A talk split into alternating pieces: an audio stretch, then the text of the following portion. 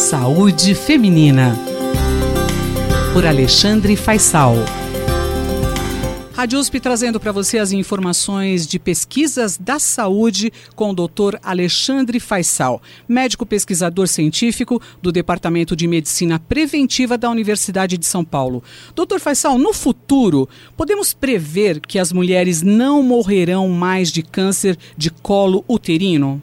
A resposta é sim. Que bom, né, Miriam? Que bom. Bom, isso é o que sugere um estudo incrível publicado no periódico Lancet e que teve a participação de vários pesquisadores eh, australianos, cidades de Brisbane, Sydney, Melbourne, Antes, vale lembrar que a ONU tinha declarado em maio de 2018 que uma ação coordenada globalmente deveria eliminar o câncer, então, é câncer do colo do útero. Então, esse é um objetivo é, mundial. E a Austrália provavelmente é um dos países que vai chegar lá é, em primeiro lugar.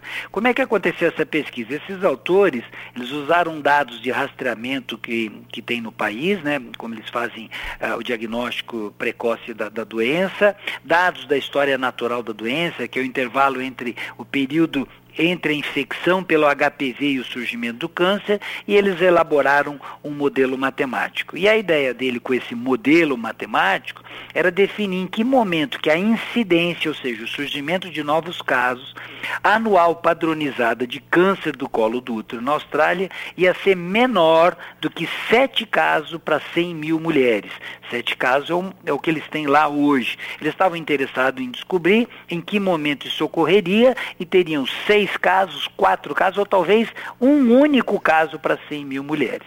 E aí, esses pesquisadores, por meio de, desse modelo matemático, fazendo diferentes análises, eles concluem que uh, em 2077, uma mulher em 100 mil terá um câncer de colo do útero. Em 2035, quatro mulheres terão é, um câncer de colo do útero para 100, 100 mil mulheres. E, finalmente, bem pertinho aqui da gente, em 2022, eles estimam que serão seis casos para 100 mil mulheres, sugerindo que a extinção do câncer do colo do útero está bastante perto.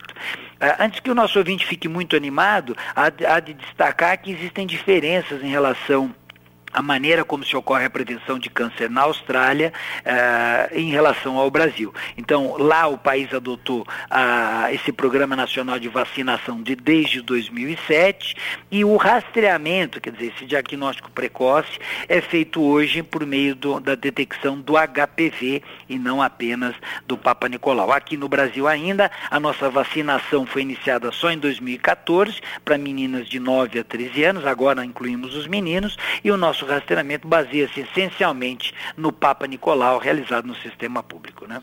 Quer dizer que a vacinação é importante? Como que anda essa cobertura vacinal no Brasil?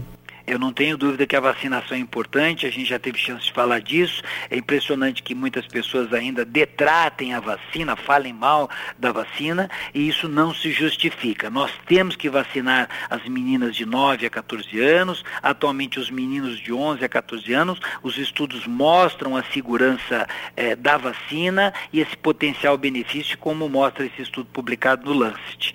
A boa notícia é que dados nacionais sugerem que nós estamos bem nessa essa cobertura vacinal, vacinal passando de 80% nas meninas, segundo os dados de 2014 a 2015. Vamos torcer para que a gente continue nessa linha e possa competir com a Austrália num futuro próximo. Eu sou a Miriam Ramos e esse foi o Dr. Alexandre Faisal, médico pesquisador científico do Departamento de Medicina Preventiva da Universidade de São Paulo. Saúde Feminina, por Alexandre Faisal.